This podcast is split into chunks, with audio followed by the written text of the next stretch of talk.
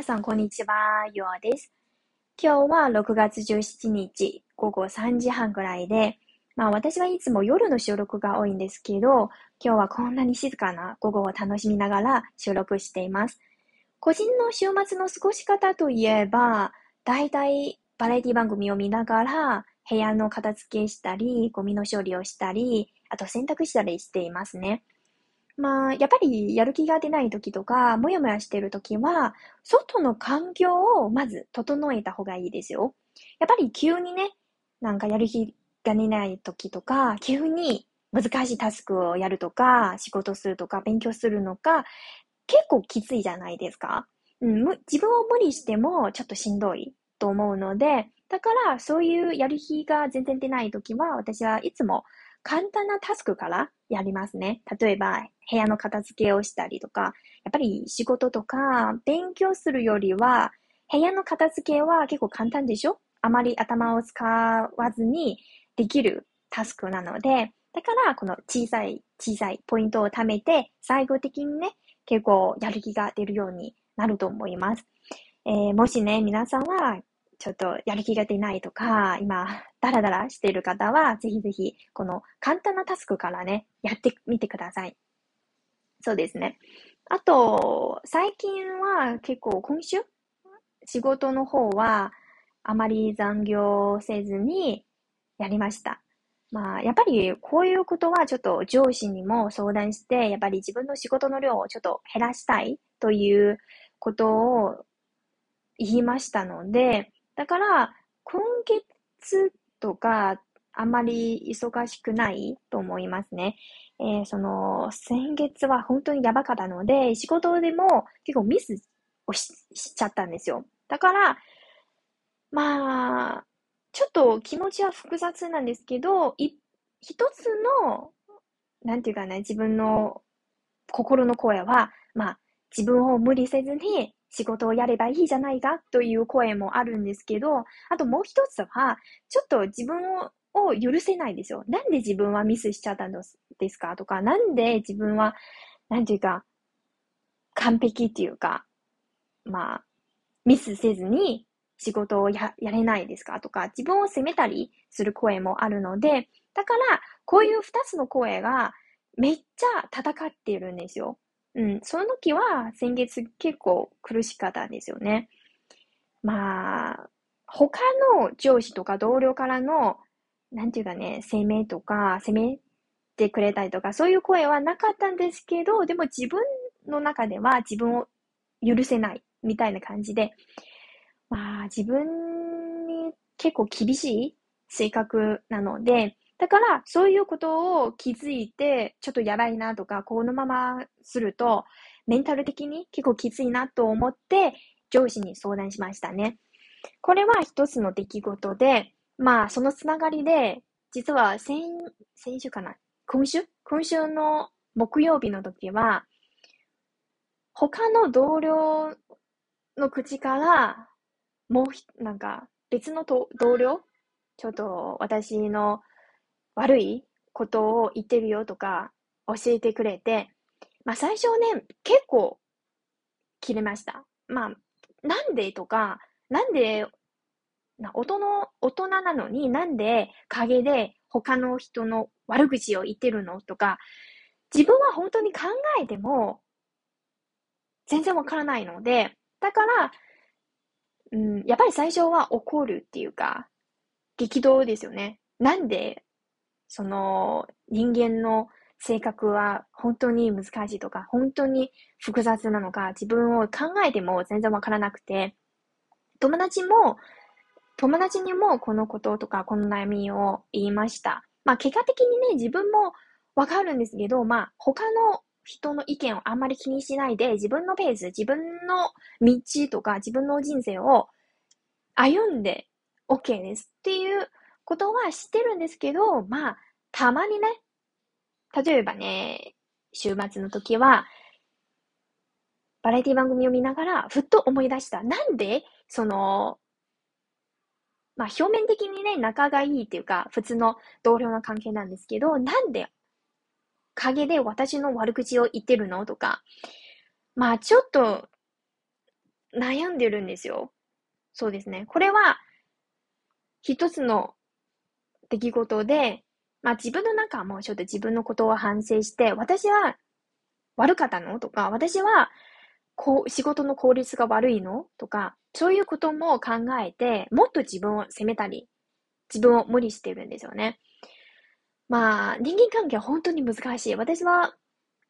去年かな、嫌われる勇気という本を読んでいた時も、その趣旨、本の趣旨では、人間関係は一番難しいということを教えてくれて、まあその時は私はまだ時間がなかったんですけど、その時はまだね、えー、仕事を始めてないので、でも今年は仕事を始めて、本当に職場関係とか、難しいんですよね。やっぱり人間はもともと複雑な生物なので、表は、あ、こういう接し方とか、こういう関係なのに、でも、裏で他のフェイスが出ちゃったとか、そうですね。み、皆さんは仕事ではとか、その職場で、表裏一致してない同僚さんに会ったことありますか？私は本当に最近めっちゃ悩みました。なぜならと、まあ、同期っていうか、ちょっと先輩ね。私よりは、その、その方？その同僚、私の悪口を言ってる人は、同期とも言えるんですけど、まあ、私より1ヶ月ぐらい早めに入社した人なので、まあ、その時も結構、ふ、普段はね、仲がいいっていうか、普通に世間話をしたりとか、普通になんか運動の話もするので、でも、裏で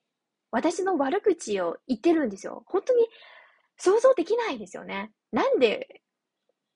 この人は二つのフェイスとか、二つの、なんていうかフェイスを持ってるのとか、まあ、怖い、怖いですよね。本当に、私はもともと人を信頼できない、簡単に信頼できない性格なので、この出来事が出てから、私はもっとね、人間は怖いとか、めっちゃ思ってるんですよ。まあ、自分の中でも、あ、気にしない気にしない。何度も自分に言い聞かせたんですけど、でも簡単にね、なんかすぐに気持ちが切り替えるのは本当に難しいですね。今も自分を見直しつつ仕事をやってるんですよね。まあこれからはその同僚の人とどう接し、なんか接したらいいとか全然わからなくて、私はすごくなんか自分の気持ちをすぐに顔に出るタイプなので、だから機嫌が良くない時とか、機嫌がめっちゃいい時とか、すぐにわかるんですよ。他の人からね。やっぱりその、雰囲気とか、あと顔からめっちゃ私の今の気持ちを、なんかわかる性格なので、人間は怖いですよね。まあ、自分に合う人に接したらいいじゃないですか。自分、うん。あ、あと思い出した。前は本で読んだのは、まあ、やっぱり、例えばね、今10人がいれば、その10人と全部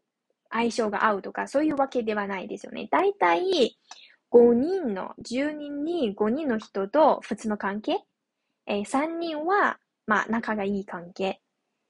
残りの2人は、仲が良くない関係っていうことはどこに読んだ気がするんですけど、まあ確かにね、職場でも、まあ、た、多分ね、その動機、その、私の悪口を言ってる人は、その10人に2人の1人じゃないですか。あ、相性あまり合わない人なので、そうですね。自分のペースでやればいいじゃないですか。うん。これは、自分の最近の現状っていうか近況なんですけど、まあこれからね、このチャンネルで自分の生活とか職場のこともシェアしたいので、やっぱり私と同じ社会人1年目、2年目、3年目の方もいるじゃないですか。もしこんな同じことを悩んでいる方がいれば、まあ、みんな、みんなも、なんていうかね、焦らないで、まあ、みんな経験してるんですよ。絶対こんなことを経験するので、一人じゃないことを伝えたいですね。そうです。あと、今日は、何のことをやるのは全然わからなくて、最近はね、やっぱり仕事の方は結構忙しくなるので、